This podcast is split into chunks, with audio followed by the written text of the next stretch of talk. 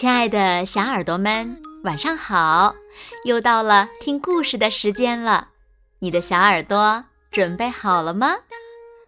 我是每天晚上为小朋友们讲故事的子墨姐姐。今天呀，我们要听到的故事呢，名字叫做《七个小野人和小猪新成员》。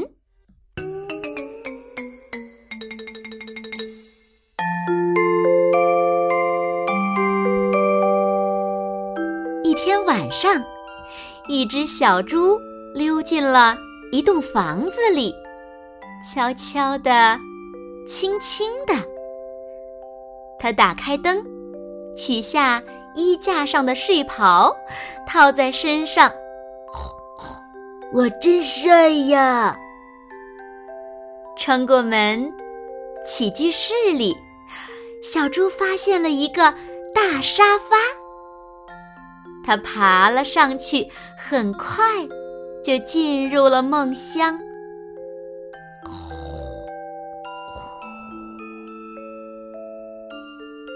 小猪睡得非常的沉，它丝毫没有感觉到任何的异常。寂静的夜里，屋子里鼾声大作，连墙壁都在颤抖。他却没有听到，他也没有听到那可怕的哈欠声和咯吱咯吱的磨牙声。在这栋房子里，住着七个浑身长毛、面目狰狞、贪吃无度的野人。第二天早晨，野人们根本没有注意到小猪这个不速之客，因为。他睡得正香呢，直到吃午饭的时候，小猪突然坐在了桌子旁，他大喊道：“我饿了，我要吃东西。”小野人们这才明白，原来小猪根本就不知道他们是谁，他从来也没有和他们一起吃过饭。哦，真气人！小野人中块头最大的家伙生气地嚷嚷道：“一把抓起小猪，上上下下、前前后后的把小猪打量了个遍。”“我要吃它吗？”大块头问道。“我告诉你，你可不能独自享用。”块头第二大的小野人大声嚷道。小猪却一点儿也不害怕。哦不，你的牙齿真锋利！小猪夸道。大块头咧嘴笑了。听到这话，他别提有多开心了。你有几颗牙齿呢？小猪问道。大块头也不知道自己。有多少颗牙齿？大家赶忙帮他数了起来。数完大块头的牙齿，大家又开始数其他人的。块头第二大的小野人、绿野人、野人妈妈、小个子野人姐弟俩、野人宝宝，当然还有小猪，一个也没落下。哇，这可真是一项。庞大的工程啊！大家一直忙到深夜，一个个又困又累，倒头就睡。第三天早晨，小猪还在这儿。为什么要走呢？这儿有松软舒服的大沙发，还可以骑在灯上荡来荡去。这可是个超级棒的秋千，虽然他不应该这么做。现在我可真的要把你吃掉了！大块头生气的嚷嚷道。小猪却一点儿也不害怕。哦不，你的爪子可真大呀，真是挠痒痒的好工具呢！小猪由衷的赞叹道。大块头惊愕的看着小猪。嗯，是呀，呃，就是够不到后背，我总感觉呃那儿很痒。大块头抱怨道。然后，小猪就开始给大块头挠后背了。这可是一项庞大的工程呀！大家一直持续到深夜才结束，大家又困又累，倒头就睡。第四天早晨，小猪还是没有离开。为什么要走呢？这儿有松软舒服的大沙发，还有一个超级棒的秋千。此外呢，这儿的马桶上还有毛绒垫圈儿。坐在上面，嗯，软软的，暖暖的。小猪在上面坐了很久很久。小猪从卫生间出来的时候，大块头气坏了。哼，这回无论如何，我也要吃了你！大块头生气的嚷嚷道。小猪却一点儿也不害怕。哦不！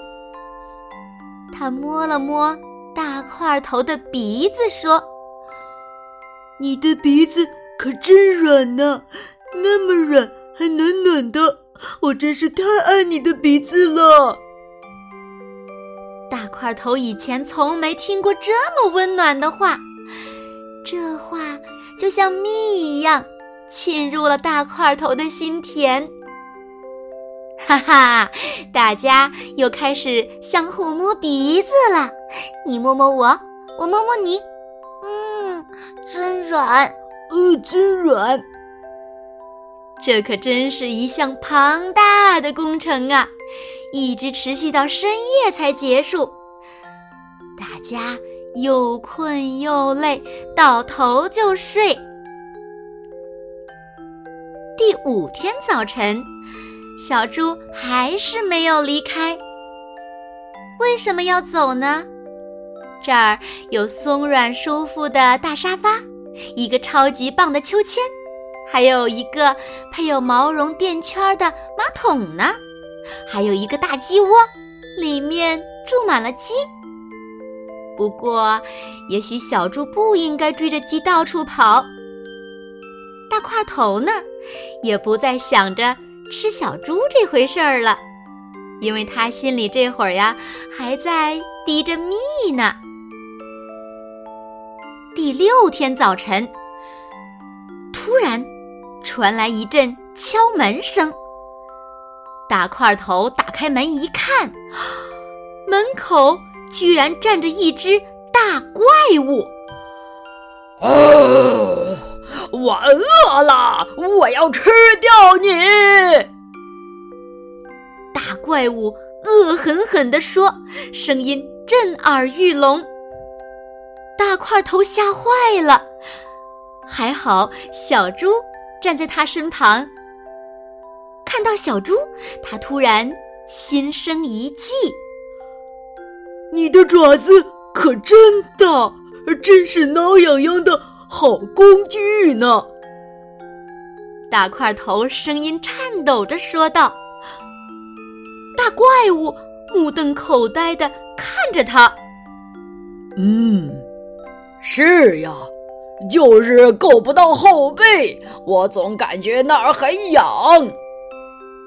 大怪物抱怨道。于是，小野人们开始给大怪物。挠起了后背，他们还给大怪物端来了好吃的东西。大家围坐在一起，一直到了深夜。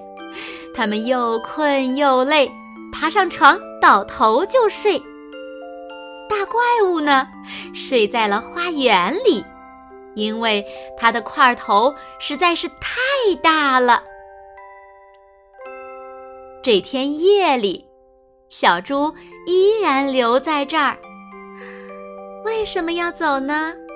这儿有松软舒服的大沙发，超级棒的秋千，配有毛绒垫圈的马桶，一群大鸡，还有可爱的小矮人一家。我想吃了你，大块头嘟囔道，然后沉沉的睡去。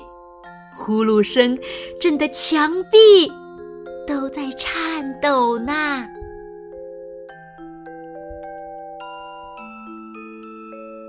好了，亲爱的小耳朵们，今天的故事呀，子墨就为大家讲到这里了。哎，那小朋友们，你们还记得小猪荡的秋千到底是什么吗？